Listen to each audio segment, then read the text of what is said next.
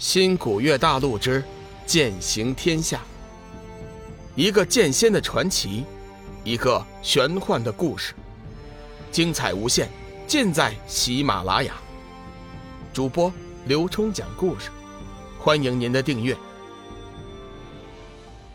第三百二十八集，太虚尊者。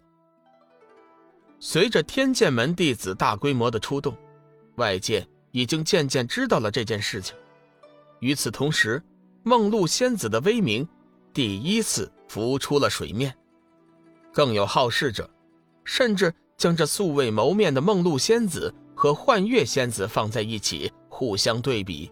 一时之间，梦露仙子居然成了修真界的热门话题。当梦露得知这一切之后，并没有干预的打算。出来几个月的时间。梦露终于想到了一个办法，与其默默无闻的大海捞针，还不如做几件轰动的事情。这样一来，接触的人多了，或许还能找到自己心爱的人。天涯海阁，龙凤城，这天已经是距离擂台大赛的正式开幕的最后三天。龙宇和志远架不住太元尊者的一再催促，只好赶回龙凤城堡。前去见各位长辈，用剑君子的话说，先混个脸熟，顺道拉拉关系。太原尊者、九夷散人、剑君子，在本次大赛中担任评委，加之太原尊者又是一城之主，负责接待的龙凤城给予了三人龙凤城的最高接待，将他们安排在龙凤城堡的天龙阁暂住。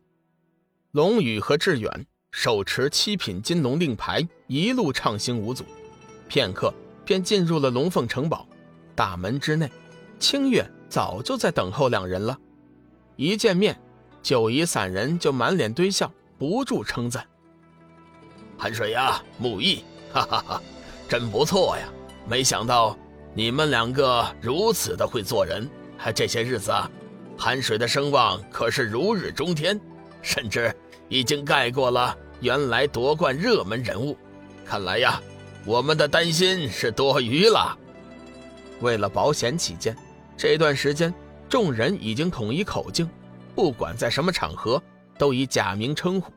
志远笑道：“ 哎，三位前辈，你们可不知道啊，老大的这一手确实高明，随便炼上几颗丹药，就把那些散仙弄得感恩戴德。”还真是过瘾呐！这些日子，龙宇带着志远四处在龙凤城转悠，展开了丹药外交政策。果然，时间不长，两人就已经成了龙凤城炙手可热的人物。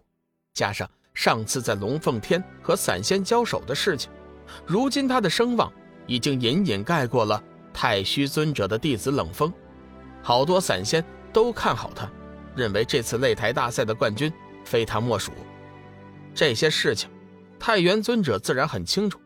也正是这个原因，他们才一路催促志远和龙宇尽快赶回来，否则很有可能会招致一些不必要的麻烦。本次擂台大赛，因为有仙人的参与，加之获胜者奖品丰厚，俨然成为了天涯海阁迄今为止最重要的盛会了。各大势力。都选派出来自己一方优秀的弟子前来参加。散仙虽然不能直接参与，但是他们却开展了另一项活动——赌博。本次擂台赛在刚刚宣布开始的时候，就有人在龙凤城开展了赌局。太虚尊者作为主办方，并没有严令禁止散仙之间的赌局，同时自己也下了注，买自己的弟子冷风赢。太虚尊者的参与，本次赌局更是热闹无比，受到了更多散仙的关注。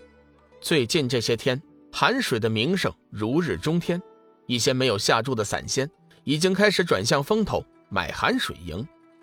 太元尊者甚至收到了一些风声，已经有几个八转散仙想要对龙宇和志远不利。寒水呀，距离擂台赛还有三天的时间，这三天呢？你们就不要再随意出去了，好好的将心静下来。前几天呢，我见了冷风，他那个修为似乎已经进入了八转散仙的境界，或许呢还有一些保留。总之呢，冷风给我的感觉呀，我有点看不透，你可一定要小心。九夷散人郑重的嘱咐。龙宇点了点头，突然说：“前辈，黑暗之渊的事情，你们讨论的怎么样了？”虽然龙宇并不在意所谓大劫，但是覆巢之下无完卵的道理，他还是明白的。太元尊者走上前，接过话题说：“这件事情，我们十大城主已经商量过了，等到擂台赛开幕的时候。”派出代表和前来监视的仙人说说，同时我们已经决定，派出本次大赛的前六名弟子前去修真界坐镇，以保修真界的安全。志远摇了摇头：“哎，不行啊，人数太少了，根本起不了多大作用。”剑君子说：“这个我们也知道，但是黑暗之渊的事情。”仙界已经有了对策，我们现在还不好过多插手，暂时只能这样了。等到我们把你们所知道的信息告诉仙人后，我想一定会引起三界的注意，到时候啊，肯定会派出更多的人手前去守护修真界的。五人聊了没多久，突然有龙凤巡使前来，尊者。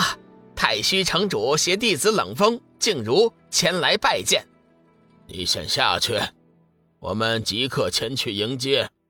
太元尊者点了点头，表示自己已经知道。剑君子冷笑一声：“呵呵，太虚的情报倒是不错呀。寒水刚回来，他就带着两个大弟子前来拜见了。”九夷散人微微一笑：“呵呵呵，是啊，看来。”寒水的声望已经让太虚坐立不安了，否则也不会亲自带弟子前来见我们几个呀。哈哈哈哈！寒水、木易、太虚尊者此番带着冷风前来，必定是想探探你们的风声。你们最好还是收敛一下气息，尽可能的不要将修为暴露。太元尊者嘱咐道，随后。太元尊者便带着众人前去迎接太虚尊者，龙宇紧跟在太元尊者身后，远远看见太虚尊者三人。太虚尊者一身锦衣玉带，面如冠玉，领下留着三缕美髯，双眼开合之间，隐隐可见光芒流动，举手投足之间，宛如行云流水一般。他身后的两位弟子，男的是冷风，英挺不凡，衣襟飘飘。口似寒电，面色冷峻；女的则是静茹，望上去二十岁左右的年纪，高高挽着云鬓，着一袭素色长裙，不着粉黛，不配珠玉。她双眉含黛，似雾中远山；眼波迷离，若春江水暖。不过龙宇看她的眼神，似乎有点阴霾。本集已播讲完毕，感谢您的收听。长篇都市小说《农夫先田》已经上架，欢迎订阅。